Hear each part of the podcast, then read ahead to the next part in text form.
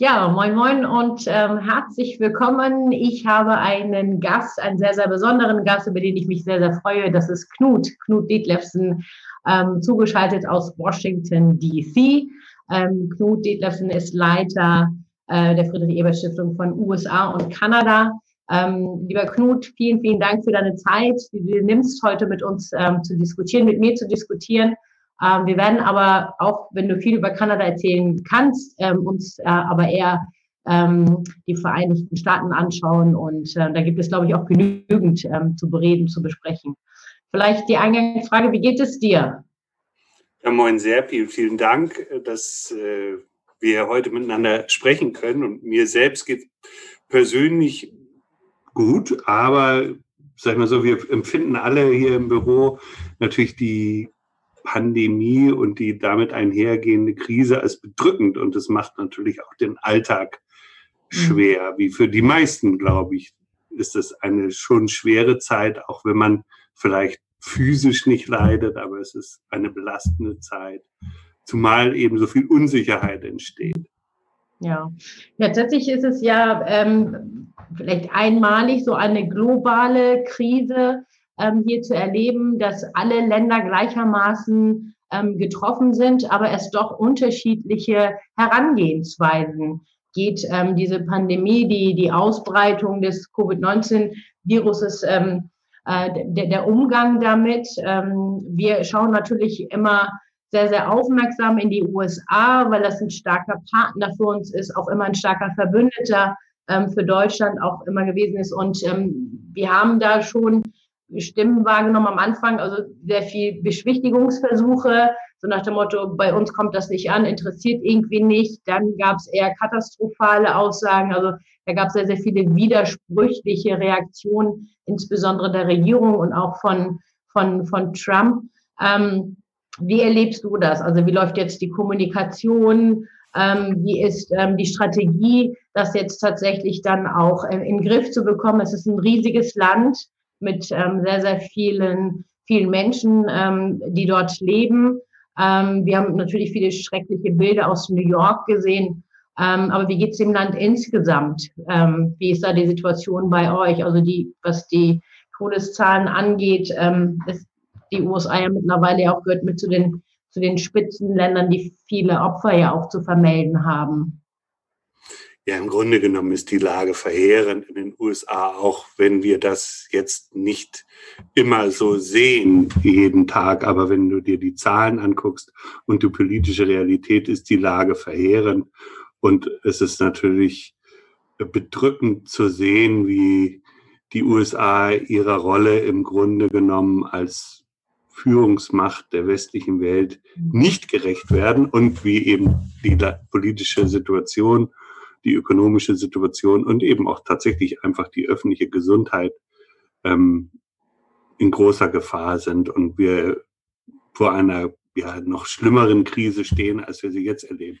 Donald Trump ist ja nie angetreten, um wirklich Probleme zu lösen, sondern er ist da angetreten, ja, um Ängste zu schüren, um Gegensätze zu verschärfen und eher Probleme zu nutzen.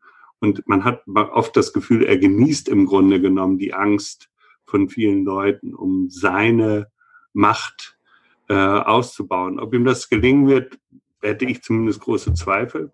Aber wenn man sich alleine die Zahlen anguckt, wir haben äh, inzwischen über 800.000 Infizierte, wir haben über 40.000 Tote.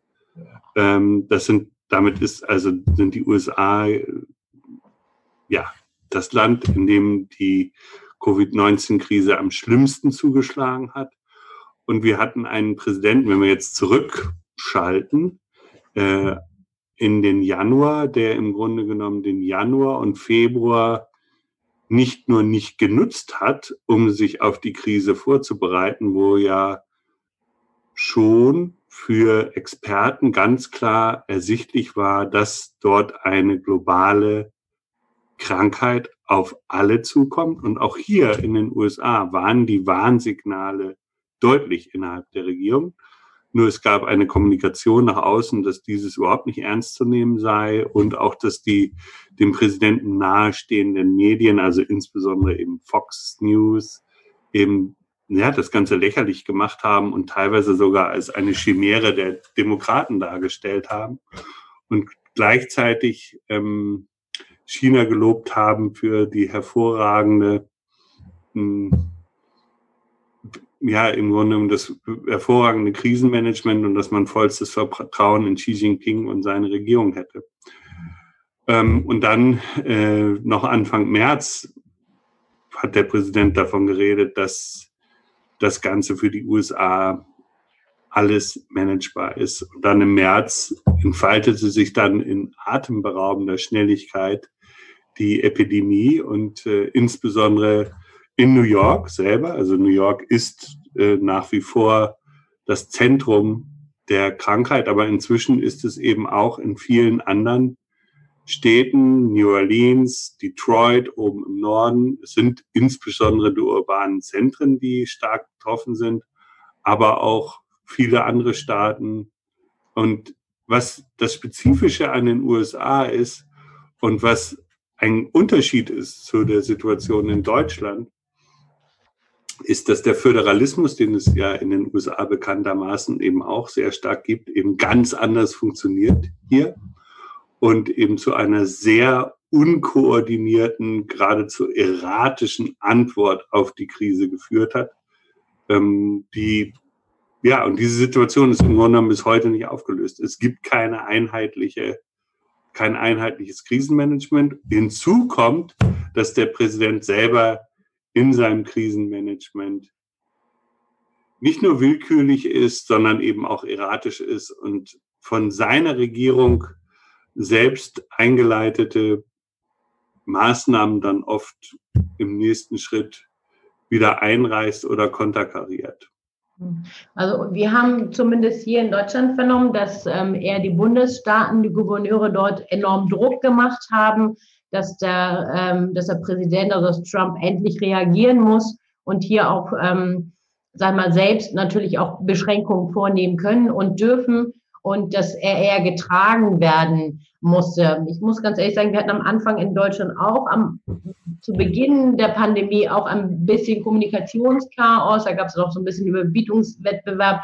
Aber man ist sehr, sehr schnell darüber einig geworden, dass ähm, der Föderalismus dann auch dafür genutzt werden kann, zu sagen, es ist wichtig, dass es diese Runden mit den Ministerpräsidentinnen und der Bundeskanzlerin gibt, um hier dann auch ähm, gemeinsam vorzugehen, was natürlich den, ähm, das Vertrauen in die Regierung auf Länderebene, aber auch im Bund, ähm, da auch in der Bevölkerung sein muss, dass hier richtig gehandelt wird, dass hier klug gehandelt wird, weil machen wir uns nichts vor, die ganzen Beschränkungen, die es gibt, ähm, da hoffen wir natürlich auf die Akzeptanz der, der Bevölkerung, dass sie sich dann auch daran halten, äh, weil über Verbote wirst du das so lange nicht regeln können. Also da die, wie soll ich sagen, also die, die Bereitschaft der Bevölkerung muss weiterhin sehr, sehr hoch gehalten werden und das geht ähm, über gemeinsame Absprachen und Vertrauen ganz gut. Das würde ich jetzt mal einfach so für Deutschland einmal sagen wollen, dass da die Bereitschaft immer noch sehr da ist. Wenn da bei euch eher so ein Kommunikationschaos ist und ähm, der Regierung, also Donald Trump heute sagt Hü und morgen Hot und ähm, da teilweise Leute auch Maß ähm, regelt in den, in, den, ähm, in den Bundesländern, also in den Bundesstaaten. Ähm, wie ist dann das Vertrauen dann zu dem, zu dem Präsidenten? Also ist da nicht, dass da die Wut langsam hochkocht bei den Leuten und sie sagen, wir glauben euch jetzt hier gar nichts mehr und halten uns vielleicht auch nicht an Vorgaben? Oder ist eher Angst der treibende Faktor? die, die, das Vertrauen in den Präsidenten ist nicht sehr hoch, aber es ist in Teilen der Bevölkerung natürlich noch vorhanden. Es gibt Wut, aber die ist sicherlich nicht äh, der bestimmende Faktor. Der bestimmende Faktor ist, dass die meisten Amerikanerinnen und Amerikaner glauben, dass es wichtig ist, jetzt sehr sorgfältig mit dieser Krise umzugehen und dass es wichtig ist, deswegen auch das öffentliche Leben einzuschränken. Das sind über 60 Prozent der Amerikanerinnen und Amerikaner. Die Situation ist aber eben nicht nur wegen der Größe des Landes, sondern eben auch wegen der politischen Polarisierung und auch letztendlich eben wegen des letztendlich nicht am Gemeinwohl interessierten Präsidenten eine sehr, sehr ja, gefährliche Lage, weil eben es immer widerstreitende Kräfte gibt, die es unmöglich machen, eine wirklich effektive Antwort auf die Krise zu finden. Ich will das mal kurz beschreiben, was das bedeutet. Also zum einen bedeutet, hat es bedeutet, dass es die Gouverneure, also die quasi Ministerpräsidenten äh, der einiger Staaten waren, die eben besonders stark betroffen waren oder die erwarteten, stark betroffen zu sein, die wirklich als Erste reagiert haben und gesagt haben, wir müssen das öffentliche Leben einschränken, um eben unser Gesundheitssystem nicht zu überlasten. Und es war zum Beispiel hier in Washington, DC, äh, wurde noch früher als in Deutschland, ähm, in Washington, DC, in Maryland und in Virginia, das ist hier der Großraum, hat sehr früh eben das öffentliche Leben komplett eingeschränkt ähm, und dadurch es eben geschafft, die Zahl der Infizierten relativ niedrig zu halten. Äh, gleichzeitig konnte man sich aber natürlich in den USA, oder natürlich, also so ist es, frei bewegen in den USA. Und das ist bis heute so. Also das ist bis heute nicht eingeschränkt worden, weil eben keiner daran wollte. Viele andere Staaten, also New York hat natürlich auch relativ früh äh, Einschränkungen vorgenommen, was aber sehr viel schwerer durchsetzbar war, aufgrund der also Unterschiede auch innerhalb der Bevölkerung. Und andere Staaten sind dann gefolgt. Aber es gibt heute noch, heute noch ähm, verschiedene Staaten, wo es überhaupt keine Einschränkung gibt. Also, und es gibt Staaten, die jetzt nach zwei Wochen auch schon wieder alle Einschränkungen zurückgenommen haben, weil sie eben selbst nie wirklich äh, die Gefahr durch die Epidemie, die Pandemie wirklich ernst genommen haben. Und das große Problem in den USA ist anders als in Deutschland, dass es eben sehr große Schwierigkeiten gibt, Tests bereitzustellen. Das ist mhm. das eine große Problem. Und das andere Problem ist, dass es eben ein, ein völlig privatwirtschaftliches Gesundheitssystem gibt, wo zig Millionen Amerikanerinnen und Amerikaner nicht versichert sind und eben gar keinen Zugang haben zu einer äh, Gesundheitsversorgung. Und das dritte Problem ist, dass Millionen von Arbeitnehmerinnen eben keine Lohnfortzahlung im Krankheitsfalle haben und deswegen auch äh, nach wie vor fleißig arbeiten gehen, obwohl es vielleicht eigentlich nicht gut ist. So gab es zum Beispiel in einem Bundesstaat, wo jetzt die größte Ansammlung äh, von Fällen ist, ähm, den Fall, dass in einer in einem Schlachthof für Schweine eben über 500 äh, Mitarbeiterinnen und Mitarbeiter infiziert sind und man jetzt eben dann diese äh, diesen Schlachthof und äh, Fleischverarbeitungsfabrik, in der Tausende arbeiten, eben schließen musste. Aber eben, es musste erst so weit kommen. Also es, das zeigt eben die Dramatik der Situation tatsächlich und aber eben auch, dass inzwischen die Pandemie eben überall in den USA angekommen ist, also auch im ländlichen Amerika. Trotzdem ist eben nach wie vor die der Bereitschaft, das öffentliche Leben einzuschränken durch die Regierung sehr unterschiedlich ausgeprägt. Und man kann eben sagen, es gibt eben Regierende, die verantwortungsvoll mit der Krise umgehen und Leute, die eher populistisch damit umgehen. Und dann gibt es eine andere Seite der, dieser Krise, das ist eben die wirtschaftliche. Wir haben innerhalb von vier Wochen 22 Millionen neu gemeldete Arbeitslose. Und ähm, alle Ökonomen, die sich damit beschäftigen, gehen davon aus, dass wir, also sozusagen, dass das erst so die erste Welle ist und dass wir wahrscheinlich in den USA in Kürze äh, 20 Prozent Arbeitslosigkeit haben werden, die insbesondere die unteren Einkommensgruppen betrifft, was dann wiederum natürlich die Wirtschaftskrise verschärfen wird. Und das sind Zahlen, die gab es das letzte Mal in den 30er Jahren, also in der großen oder in den 20er Jahren, in der großen Depression und dass eben hier tatsächlich die Angst besteht, dass wir wieder in, nicht nur in eine Rezession, also in einen ganz starken Abschwung gehen, sondern dass wir in den USA eine Depression erleben werden, was natürlich auch Auswirkungen hat auf die Weltwirtschaft. Ja. Aber eben ganz klar, vor allen Dingen natürlich hier auch massive Auswirkungen haben wird. Und deswegen gibt es eben Leute, die sagen, das, also das geht so alles nicht. So ist es ja auch der Präsident selber, äh, der sagt, wir müssen, wie Sie dann immer sagen, Amerika wieder öffnen. Und so gab es, gibt es jetzt seit einer Woche Proteste in verschiedenen Bundesstaaten, die spontan wirken, aber nicht spontan sind und äh, die eben versuchen dann die Landesregierung zu zwingen, ähm, die Einschränkung des öffentlichen Lebens wieder zurückzunehmen, obwohl es eigentlich eben gesundheitspolitisch noch viel zu früh dafür ist. Hinter diesen Protesten stehen aber dann oft eben konservative Gruppen, die Trump nahestehen, die eine Wiederwahl von Trump wollen und die natürlich sehen, dass die Wirtschaft in der Krise ein negatives Element für die Wiederwahl Trumps werden wird, weil Trump wollte den Wahlkampf eben ganz klar führen, als ich bin der Mann, unter dem die Wirtschaft brummt. Ob das stimmt oder nicht, ist dann ja egal. Und das ist einfach angesichts der Lage nicht möglich. Es sei denn, wir erleben eben eine Situation, äh, die jetzt keiner erwartet, aber im Grunde ist natürlich nichts unmöglich, dass plötzlich es einen Wiederaufschwung geben wird, aber nun eher unwahrscheinlich.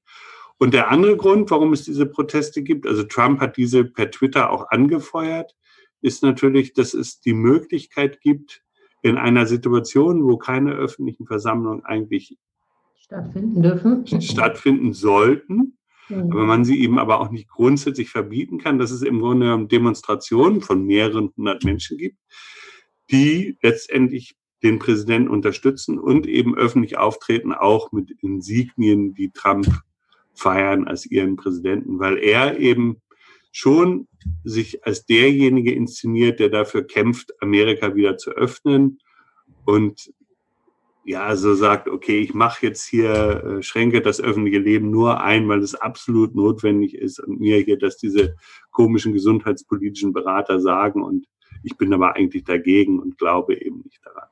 Aber das ist doch eigentlich Wahnsinn, ne? Also wenn du jetzt sagst, also jetzt schon schon über 22 Millionen ähm, Menschen jetzt ihre Arbeit verloren haben durch die durch die Pandemie dann ähm, die infizierten Zahlen steigen weiter. Es gibt keine Reisebeschränkungen. Also wir wissen ja alle, und das ist, glaube ich, ein, mittlerweile auch klar, dass das über einen sehr, sehr langen Zeitraum noch weitergehen wird. Also die Realität wird ihn ja, wird ihn ja tatsächlich ja einholen. Ähm, bis wir nicht einen, einen Impfstoff haben, werden noch viel, viel mehr Menschen sterben oder sich infizieren. Ähm, glaubt er dann, dass er dadurch, weil er diese Uneinigkeit in den, in den Bundesstaaten hat, dass er das dann einfach ähm, sozusagen die Schuld dann an die abschiebt und sagt, das war in eurer Verantwortung und weil ihr euch nicht genug gekümmert habt? Ähm, oder also, was glaubt ihr, wie ihr durch diese Krise kommt?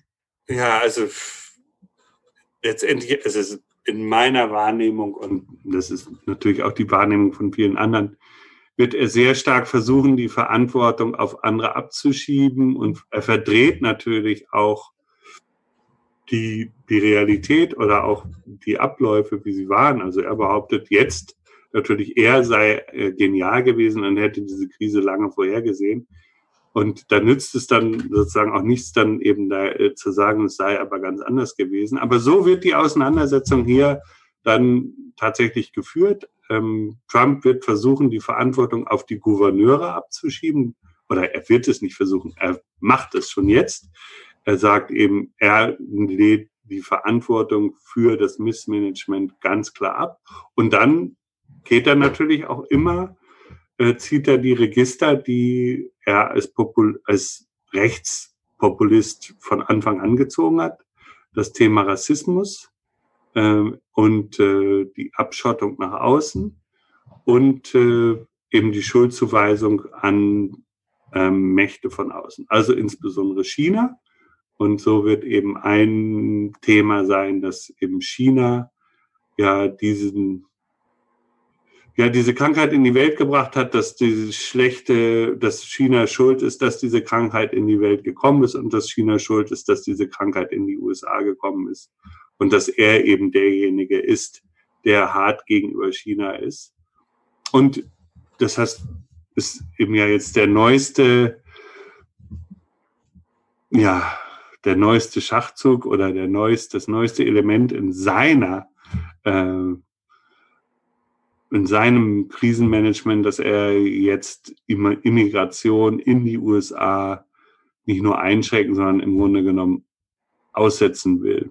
Wobei eben noch unklar ist, wie das jetzt im Einzelnen funktionieren soll und wie lange das gehen soll. Aber das ist natürlich ganz klar äh, ein Griff in die Fremdenfeindlichkeits, äh, Rassismus,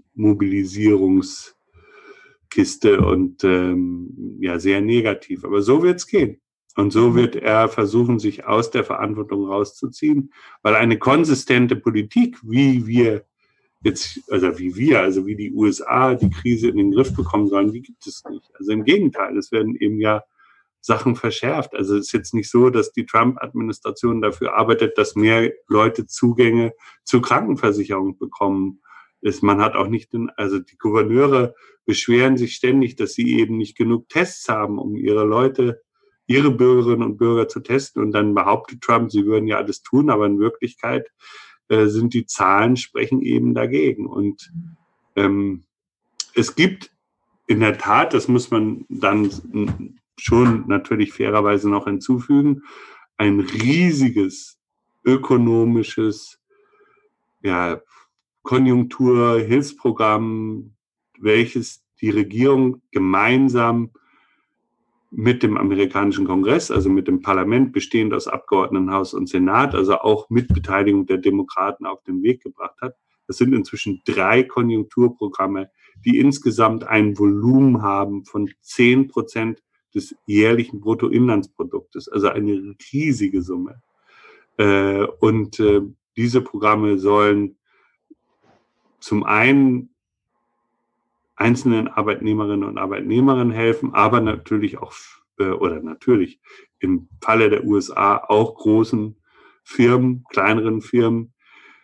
So hat eben jeder Amerikaner, jede Amerikanerin, die unter 70.000 Dollar verdient, inzwischen, so sie denn Steuern zahlt, einen Scheck von oder eine Steuerrückzahlung von 1200 äh, Dollar bekommen und dann noch 500 Dollar pro Kind ähm, als Einmalzahlung. Und außerdem gibt es eben ein großes Programm, was über die Bundesstaaten die eigentlich sehr schlecht ausgestattete Arbeitslosenversicherung so ausstattet, dass man tatsächlich von dem Arbeitslosengeld ein, einige Wochen über die Runden kommen kann. Ähm, bisher ist, ist A, der Zugang zu Arbeitslosen Geld sehr schwierig in den USA gewesen und zweitens eben die Zahlungen sehr, sehr niedrig. Das wurde deutlich aufgestockt. Mhm. Ähm, nur ist eben die Umsetzung dieses Programms sehr, sehr schwierig, weil die Kapazitäten jetzt plötzlich äh, Millionen von Anträgen zu bearbeiten ganz offensichtlich die zuständigen Behörden komplett überfordert und so, dass diese Gelder die an die Leute, die jetzt eben ihren Job verloren haben, ähm, ja eben sehr langsam fließen. Aber es gibt diese Programme, aber diese Programme, also dass diese Zahlungen für Arbeitnehmerinnen und Arbeitnehmer drin sind, ist eben ein Verdienst der Demokraten im Kongress. Das war nicht ursprünglich in den Paketen vorgesehen. Aber so diese Hilfsprogramme, sehr große Hilfsprogramme, die ungewöhnlich sind für die USA und es ist ungewöhnlich, dass diese äh, umgesetzt werden und es ist ungewöhnlich, dass Republikaner, also diese unterstützen. Republikaner sind in den USA in der Regel für einen Staat, der eben nicht interveniert ähm, und einen Staat, der nicht viel Geld in die Hand für die Bürgerinnen und Bürger äh, in die Hand nimmt, dass diese Programme auf den Weg gebracht wurden. Das ist eben auch ein Ausdruck der Krise, dass dieses überhaupt möglich ist. Aber es hilft eben nur teilweise. Ja, davon haben wir ja auch gehört, dass ähm, zu einer Verzögerung ja auch beigetragen hat, dass auf den Schecks dann die Unterschrift des Präsidenten dann ja auch tatsächlich sein sollte. Also das, das war das sozusagen das, der glaubhaft berichtet von der Washington Post. Also äh, es gab dazu eine ausführliche Berichterstattung. Das geht nicht, Äh, das ist also rechtlich nicht möglich. Also insofern gibt es diese Unterschrift nicht auf den Checks. Ähm, man muss sich das so vorstellen. Diese Zahlungen kommen als Steuerrückzahlung. Also das wäre so, als wenn, also es kommt eine Überweisung auf das, auf, wenn du jetzt ein, auf, auf, dein Konto vom Finanzamt ja, ja. Eckernförde ähm, und äh, oder Kiel. Ähm, und äh, da würde dann irgendwie draufstehen, dieses Geld kommt äh, von Donald Trump. Aber so läuft es natürlich nicht. Also die Überweisungen, die eben von der Steuerbehörde kommen, kommen von der Steuerbehörde. Nur diejenigen, die, wo es etwas komplizierter ist und die einen Scheck erhalten, auf diesen Schecks wird dann der Name Donald Trump in einer Ecke stehen. Aber unterschreiben kann das nur ein Mitarbeiter, ein leitender Mitarbeiter der Finanz, also der Steuerbehörde mhm. und nicht der Präsident. Das ist äh, verfassungswidrig. Aber eben, das zeigt natürlich, wie der Präsident ähm, arbeitet, dass er eben die Krise nutzen will, um sich selbst in Szene zu setzen. Und inzwischen haben die, also es gibt hier in den USA oder hier in Washington, muss man sagen, jetzt täglich ein Briefing für die Presse durch den Präsidenten. Das hatte der Präsident eigentlich abgeschafft, weil er dazu keine Lust hatte und weil ihm das zu lästig war, sich immer mit den unbequemen Fragen der Journalisten auseinanderzusetzen. Aber inzwischen scheint es so zu sein, dass er diese Briefings genießt und es sind im Grunde genommen Briefings, wo ja alles verhandelt wird, nur nicht die Realität. und äh, also die an Absurdität und nicht zu überbieten sind und grotesk sind. Und also wenn man irgendwas wissen will, schaltet man da nicht mhm. rein. Es Aber Unterhaltung ist vielleicht auch wichtig. Es, ja gut, es hat einen äh, grotesken Unterhaltungswert. Nur einen Punkt dazu, also das, weil du nach Vertrauen fragtest. Ähm, die Gouverneure machen natürlich auch Briefings und insgesamt, es gab diese Woche eine super interessante Umfrage äh, vom Wall Street Journal. Das ist also eine sehr konservative Zeitung und von NBC, also einem Fernsehsender. Und äh, die hier sehr intensiv diskutiert wird in den USA. Und dort sind, ist, kann man festhalten, dass die Zustimmungsraten für die Gouverneure sehr gut sind, bei 66 Prozent. Trumps Zustimmungsrate. Also die Frage ist, vertrauen Sie den Informationen, die Sie von XY bekommen? Und bei den Gouverneuren ist es bei 66 Prozent, bei Trump ist es bei 36 Prozent und ähm, ja über 50 Prozent sagen eben, dass sie den Informationen nicht trauen. Und seine Zustimmungsrate ist immer noch relativ hoch, also bei 46 Prozent. Aber das ist für, also im Vergleich erstens zu allen anderen Regierungschefs, also eben Bundeskanzlerin Merkel oder ja auch Macron ähm, sehr niedrig, also weil eben die Zuwächse bei anderen Regierungs ähm, also bei anderen Regierungen sehr viel äh, größer ausfallen. Seine Zustimmungsrate war hier immer so in den so bei 41, 42 Prozent, eigentlich mehr oder weniger unverändert. Jetzt gab es eben einen leichten Ausschlag nach oben. Das ist also im Vergleich zu anderen, ähm, also insbesondere jetzt zu Bundeskanzlerin Merkel, sehr, sehr wenig. Also der positive Ausschlag. Und wenn man es vergleicht mit anderen Krisenpräsidenten, also zum Beispiel mit Bush zu 9, also George W. Bush nach dem Anschlag ähm, am 11. September, hatte äh, Bush Zustimmungswerte von über 80 Prozent. Mhm. Oder Obama in der Finanzkrise hatte über 60 Prozent. Also die Zustimmungswerte sind extrem niedrig für einen Präsidenten, der eine Krise managt, wo normalerweise es immer so ein Prozess gibt, dass die Leute sich um den Präsidenten und um die Regierung scharen, ne? scharen oder eben auch erstmal so solidarisch sind. Es ist eben auch ein Ausdruck äh, des Misstrauens gegenüber dem Präsidenten, aber es ist auch ein Ausdruck der Polarisierung. Also es gibt, äh, es gab, äh, gab, gibt so ein sehr schönes Bild dazu. Äh, als der 11. September, als der Angriff auf das World Trade Center in New York stattfand, gab es eine Welle der Solidarität gegenüber New York.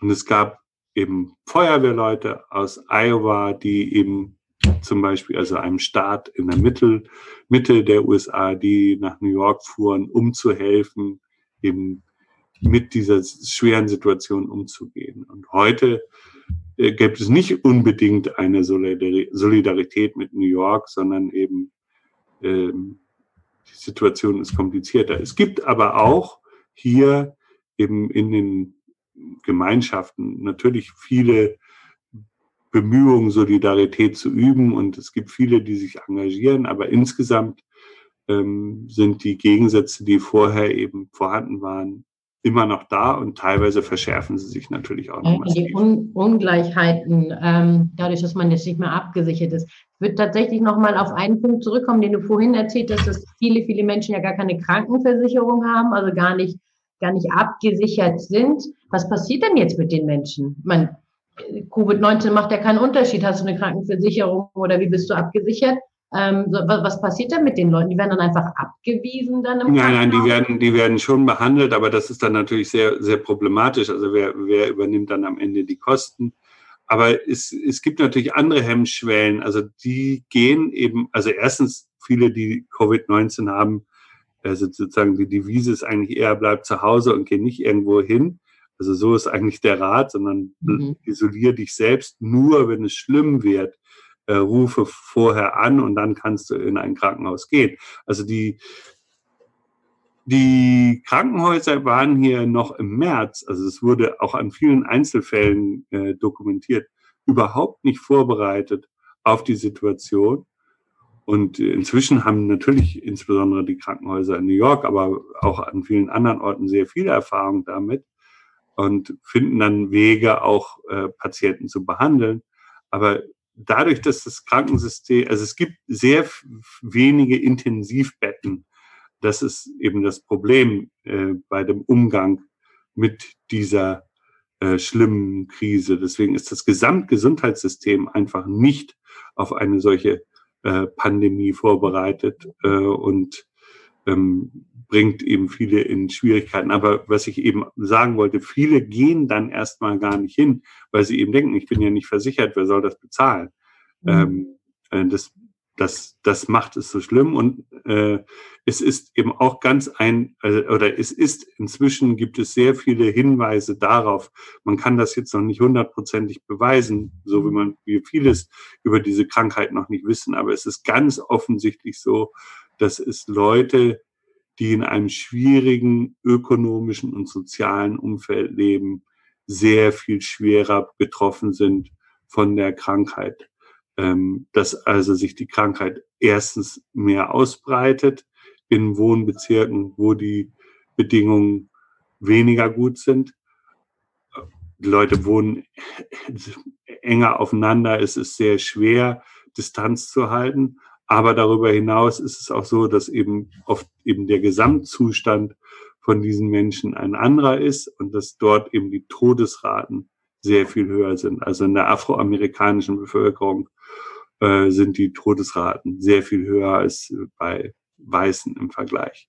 Du sagtest ja vorhin, dass ähm, über 60 Prozent der Amerikanerinnen und Amerikaner ja schon die Ernsthaftigkeit sehen und auch vernünftig handeln und vernünftig handeln wollen. Ähm, wer, wer sind denn die Stimmen der Vernunft? Also ich muss ganz ehrlich sagen, das hört sich jetzt für mich irgendwie nicht beruhigend an, ähm, wenn sozusagen die Arbeitslosenzahlen steigen, das Gesundheitssystem äh, nicht vorbereitet ist. Also sind da, ähm, gibt es da Stimmen? Wer sind da die Vernünftigen, die die Menschen wirklich darauf vorbereiten und auch die richtigen Fragen stellen, wie ein Staat dann ähm, auch wirklich aufgestellt sein muss, damit insgesamt eine Bevölkerung gut durch diese, also bei uns zum Beispiel nur für dich als Beispiel, wir, ähm, also es ist im Moment total on vogue zu sagen, wir brauchen einen verlässlichen Staat, Daseinsvorsorge. Es ist wichtig, dass es bestimmte Bereiche, gerade Gesundheitswesen, dass es in, in, äh, in staatlicher Verantwortung ist. Also man, man hat hier auf einmal auch aus konservativen Kreisen eine ganz andere Zustimmung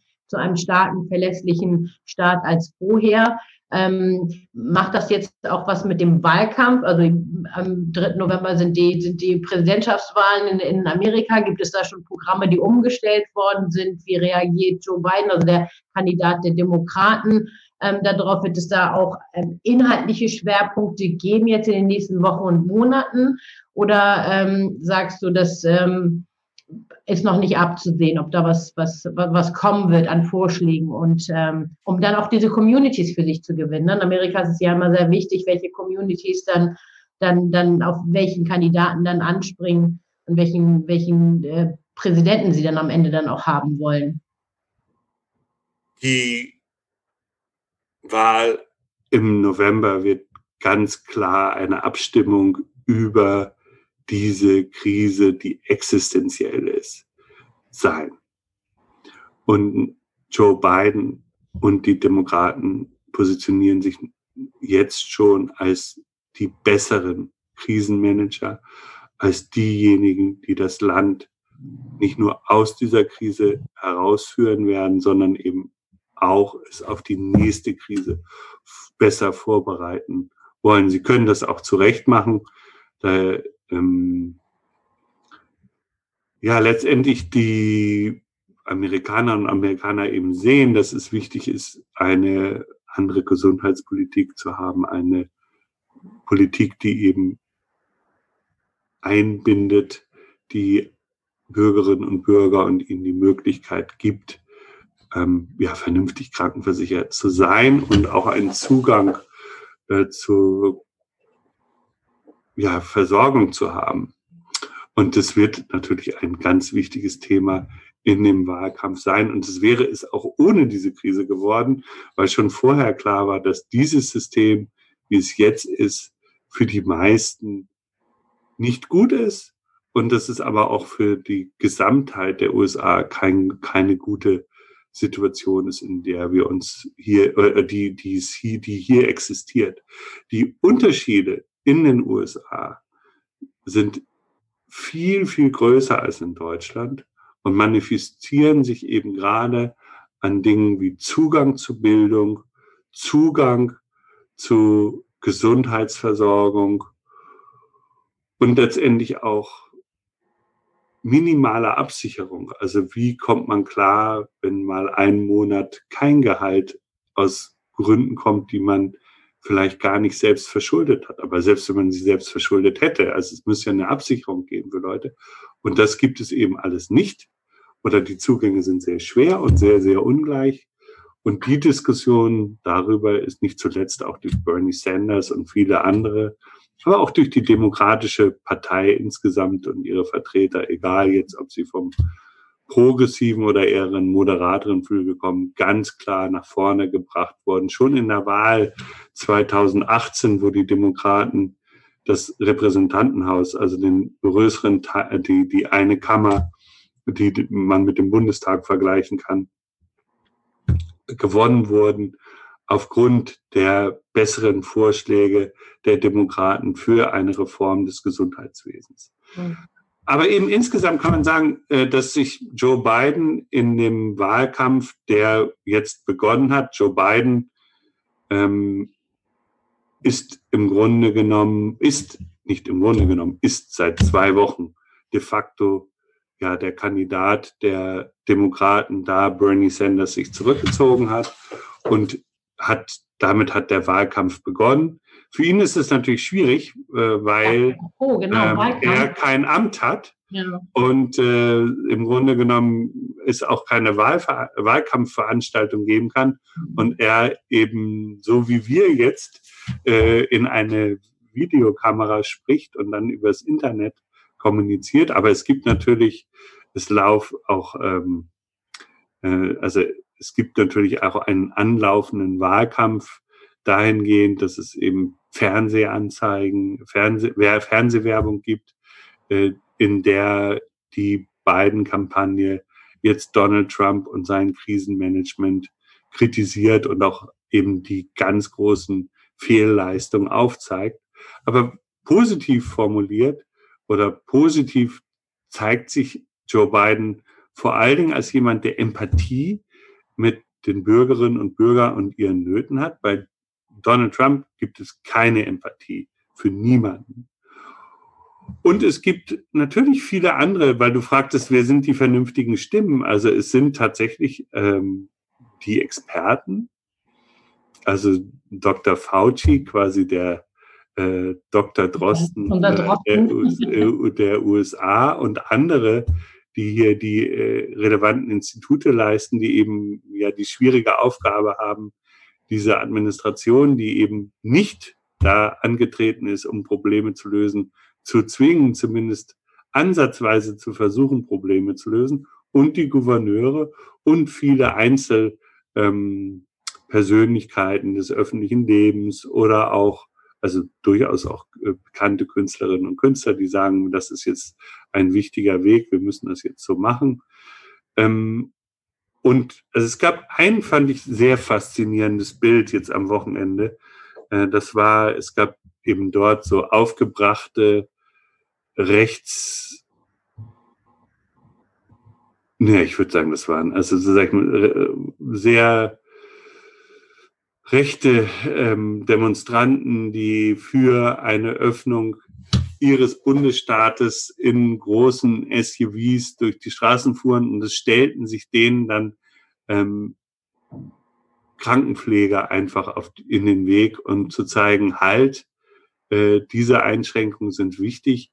Und es gibt hier natürlich auch, wie in Deutschland, die Wahrnehmung, dass es die, ja, die Leute sind, die eben im Krankenhaus an vorderster Front arbeiten, die jetzt diejenigen sind, die etwas mehr gehört werden als normalerweise in der öffentlichen Debatte und die natürlich mit mhm. Nachdruck sagen, dass sich hier etwas A, grundsätzlich verändern muss, aber eben auch jetzt, dass jetzt eben eine Politik notwendig ist, die eben tatsächlich eine Einschränkung des öffentlichen Lebens ähm, gar notwendig macht. Aber die, die Konflikte sind in den USA größer als in Deutschland und sie werden eben auch heftiger ausgetragen. Ähm, was mich natürlich interessiert ist, wie organisiert man jetzt, also als Landesvorsitzende, wie, also wenn ich mir jetzt vorstelle, ich müsste jetzt für November den Bundestagswahlkampf in Schleswig-Holstein organisieren, ähm, schwierig, weil unsere ganzen Konzepte, so wie sie funktionieren, äh, gehen im Moment ja auch nicht zurecht, weil wir natürlich uns auch an die Beschränkungen und Auflagen halten wollen und müssen. Ähm, aber bei uns sind erst nächstes Jahr Wahlen. Ähm, wie wird dann jetzt, also Amerika ist ja auch sehr bekannt dafür, medial, öffentlich, also auch die ganzen Campaigning-Aktionen, ähm, da werden ja viele, viele Menschen ja auch mobilisiert, die dann auch mit unterstützen. Ähm, wie wird das dann jetzt gehen? Und vor allem wurde da ja auch schon investiert, gehe ich einfach mal davon aus. Ähm, jetzt sozusagen die Kampagnen komplett umzuschlagen. Wisst ihr da schon etwas? Kann man da schon etwas sagen, ähm, wie, dann, wie dann der Wahlkampf organisiert wird? Der Wahlkampf wird noch stärker digital geführt werden, also im, im Internet. Und also ein großes, also Joe Biden steht besser da als angenommen, oft, da er die Unterstützung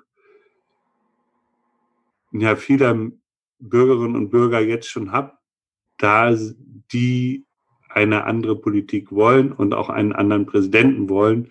Und er, ja ganz offensichtlich haben das die Vorwahlen gezeigt, jemand ist, der A sehr bekannt ist und B auch sehr beliebt ist bei vielen. Und deswegen sehr gut mobilisieren kann. Nicht unbedingt, weil alle ihn toll finden, aber weil alle ihm kennen, ihm vertrauen und ihn für besser halten als Donald Trump. Und ja, diejenigen, die jetzt in den Vorwahlen gewählt haben, weil sie auch erwarten, er ist derjenige, der es schafft, ähm, Donald Trump zu schlagen. Und gerade, dass er in der Lage ist, dieses in den entscheidenden Staaten zu tun, das sind Pennsylvania, äh, Michigan, äh, Wisconsin, das ist Ohio und das ist Florida. Mhm. Das sind die Staaten, über die wir reden und die besonders wichtig sind für die Demokraten zu gewinnen. Es ist wichtig, sich daran zu erinnern, dass die Wahl 2016 sehr ähm, knapp ja, für, von Trump, also im Grunde genommen hat er sie nicht gewonnen, aber er hat sie in den entscheidenden Staaten hat er gewonnen und so mehr Ma Wahlmänner und Wahlfrauen für die sehr komplizierte Wahl des Präsidenten gehabt. Und deswegen alleine schon deswegen gibt es, äh, denke ich, eine gute Chance für die Demokraten, die Präsidentschaftswahlen zu gewinnen. Aber eben, es kommt auf die Mobilisierung an. Joe Biden hat gezeigt, dass er selbst ohne Kampagne eine relativ gute Mobilisierung hinbekommen hat, ähm, weil im Grunde genommen seine Kampagne für im Vorwahlkampf nicht besonders stark war und auch nicht besonders gut aufgestellt war. Er hat in einigen Staaten nicht mal ein Büro äh, und ist trotzdem gewählt worden, erstaunlicherweise. Ja, er hat eine sehr breite, also es gab eine hervorragende Sammlung der Demokraten hinter ihm. Also die Unterstützung von Bernie Sanders war da sehr, sehr wichtig. Und so gibt es auch für ihn die Chance, auch viele der Wählerinnen und Wähler von Bernie Sanders noch für sich zu überzeugen. Es ist würde ich sagen, eine eher kleine, aber auch ähm, wichtige Minderheit der Unterstützer von Bernie Sanders, die noch nicht vielleicht hundertprozentig überzeugt ist. Aber er wird natürlich auch die Unabhängigen und die Republikaner gewinnen müssen, die Trump nicht mehr wollen. Ja. Und zum Beispiel ist dabei, könnte eine wichtige Figur sein, der Governor von Maryland, Larry Hogan, der ein ähm, ja, Republikaner ist, aber der, der Vorsitzende der Vereinigung aller Gouverneure ist und der sich eben ganz klar als jemand positioniert, der gegen Trump Politik insgesamt ist, aber jetzt insbesondere auch in, in dieser Krise. Und es, ja, wie die, wird die Mobilisierung? Die Mobilisierung wird äh, sehr stark äh, umgestellt werden müssen und die Demokraten experimentieren da. Und ein Problem, was sie eben dabei haben, ist, dass Donald Trump viel mehr Geld und die Republikaner viel mehr Geld für ihren Wahlkampf zur Verfügung haben als ähm, die Demokraten. Und deswegen mhm. müssen die Demokraten jetzt eben sehr ähm, stark ähm, arbeiten, um Geld für ihre Kampagne zusammenzubekommen, weil ähm, das in den Wahlkämpfen hier auch eine sehr, sehr große Rolle spielt. Die finanzielle Ausstattung der Wahlkämpfe, insbesondere um dann die, die Fernsehwerbung klar zu machen, die in den Wahlkämpfen eine große Rolle spielt. Also das ist für Joe Biden eine große Herausforderung und für die Demokraten eine große Herausforderung.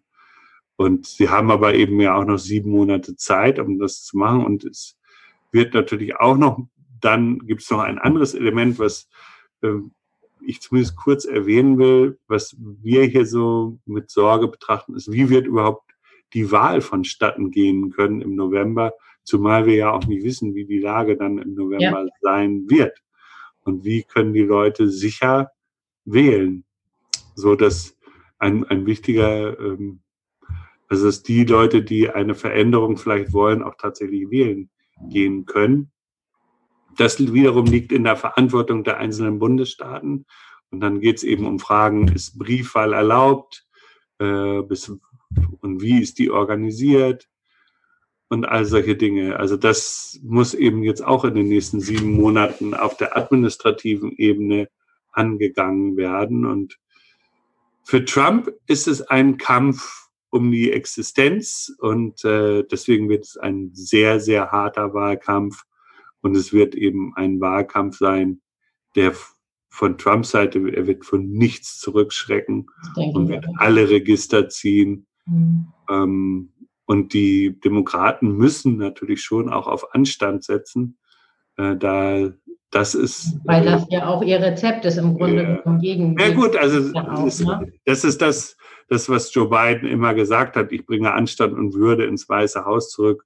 Und mhm. was die Bürgerinnen und Bürger, die ihn wählen und mm, die ihn unterstützen wollen, äh, auch erwarten. Und also die Umfragen sind zurzeit noch ganz positiv. Also er liegt sieben, in der von mir erwähnten Umfrage liegt er sieben Prozentpunkte vor Trump und in den verschiedenen Staaten, die ich vorhin erwähnte, ähm, sind die Ergebnisse auch, dass er leichte, einen leichten Vorsprung hat. Aber eben sieben Monate sind eine lange Zeit. Es kann viel passieren. Es wird ein harter Wahlkampf. Aber es gibt eindeutig die Chance, dass Joe Biden und die Demokraten das gewinnen wird. Ein wichtiges Moment, das ist vielleicht noch äh, gut zu erwähnen und auch äh, ein wichtiges Moment der Mobilisierung, wird die Bekanntgabe der äh, Vizepräsidentschaftskandidatin sein. Ja.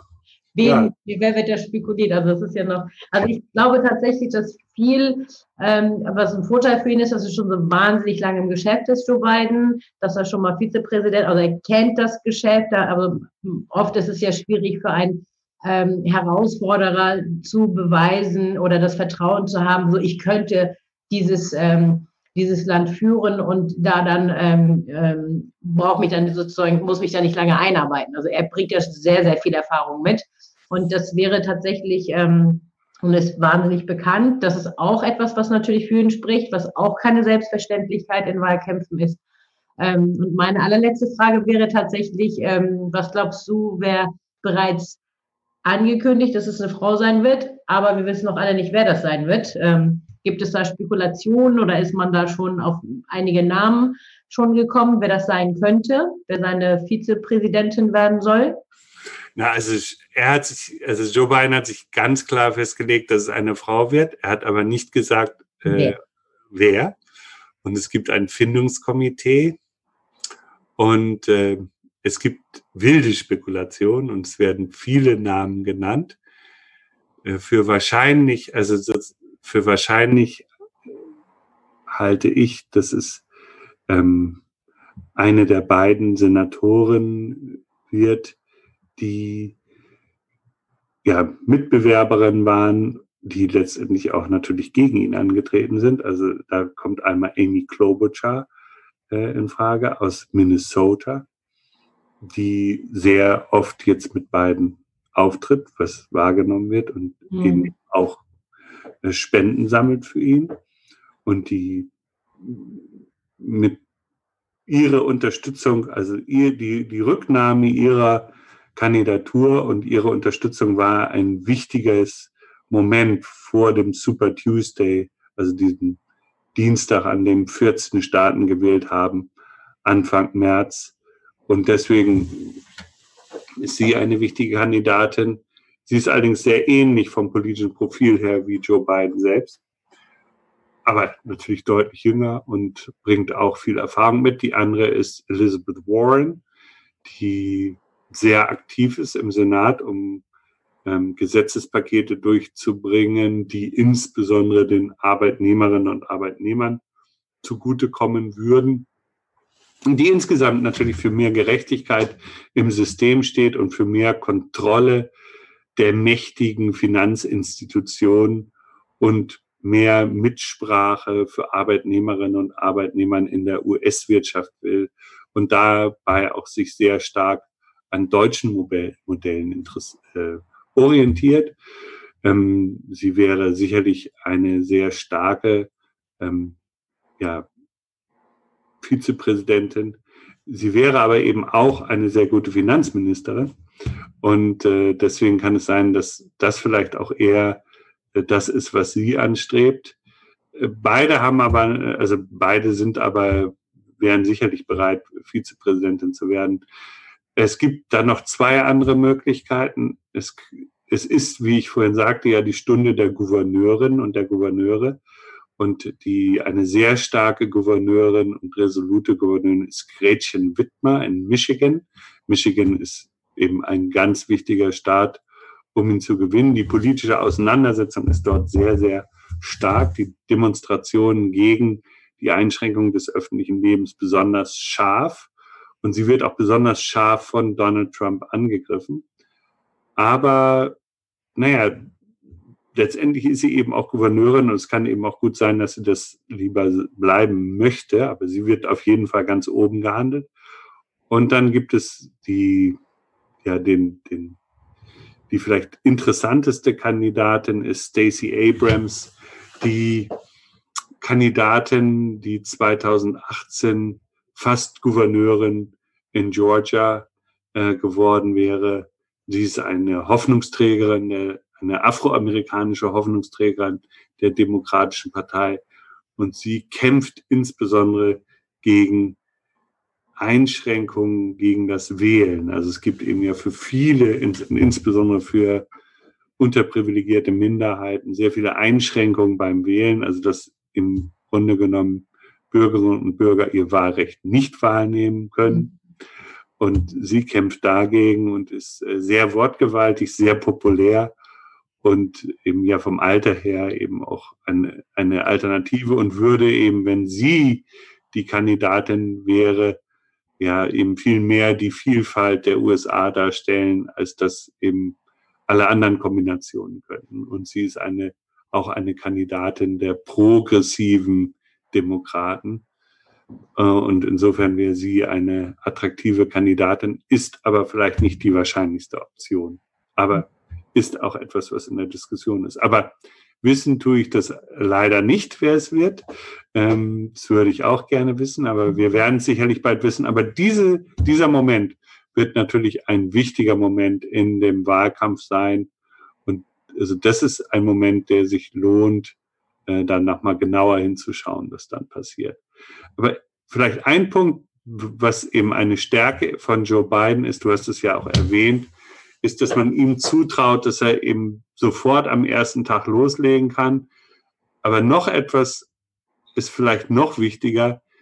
Alle trauen ihm zu, dass er ein wirklich überzeugendes Team zusammenstellen wird und dass er auch jemand ist, der im Team spielt und der nicht antritt um seiner selbst willen, sondern wo eben auch das Gemeinwohl und die, ja, die Gesellschaft als Ganzes schon im Mittelpunkt steht. Natürlich ist, das wird es ein Personenwahlkampf werden, aber trotzdem wird er von seiner Seite ganz anders geführt werden. Und wenn er Präsident wird, kann es eben gut sein, dass er auch ein Präsident wird, der nur eine Legislaturperiode macht und die zweite schon eben dann der Vizepräsidentin zur Verfügung stellt. Und deswegen ist die Nominierung diesmal der Vizepräsident eben auch so besonders interessant. Ja, lieber Knut, vielen, vielen herzlichen Dank ähm, für, die, für die vielen Informationen, die Einblicke, die Hintergründe. Ähm, das nochmal zu erfahren von jemandem, der direkt vor Ort ist und da die Zusammenhänge auch besser erklären kann, hilft, glaube ich, immer sehr. Ja, danke schön. Ähm, ich wünsche dir wirklich alles, alles Gute. Bleib gesund. Ähm, einen lieben Gruß an dein Team in, äh, in Washington und äh, ich hoffe, dass wir uns bald irgendwann dann auch wieder persönlich äh, sehen können. Aber ich fand das jetzt auch schon mal richtig super, dass du dir so viel Zeit genommen hast. Vielen Dank, Serpil, für die Gelegenheit und das Gespräch. Und in der Tat, auf bald, dann hoffentlich ja. in Kiel oder anderwärts in Schleswig-Holstein. Ja, sehr gerne. Ciao, ciao. ciao. Bleibt in Zukunft, bleibt mit Hoffnung, äh, passt alle auf euch auf und äh, bis zum nächsten Mal. Ciao, ciao. Tschüss.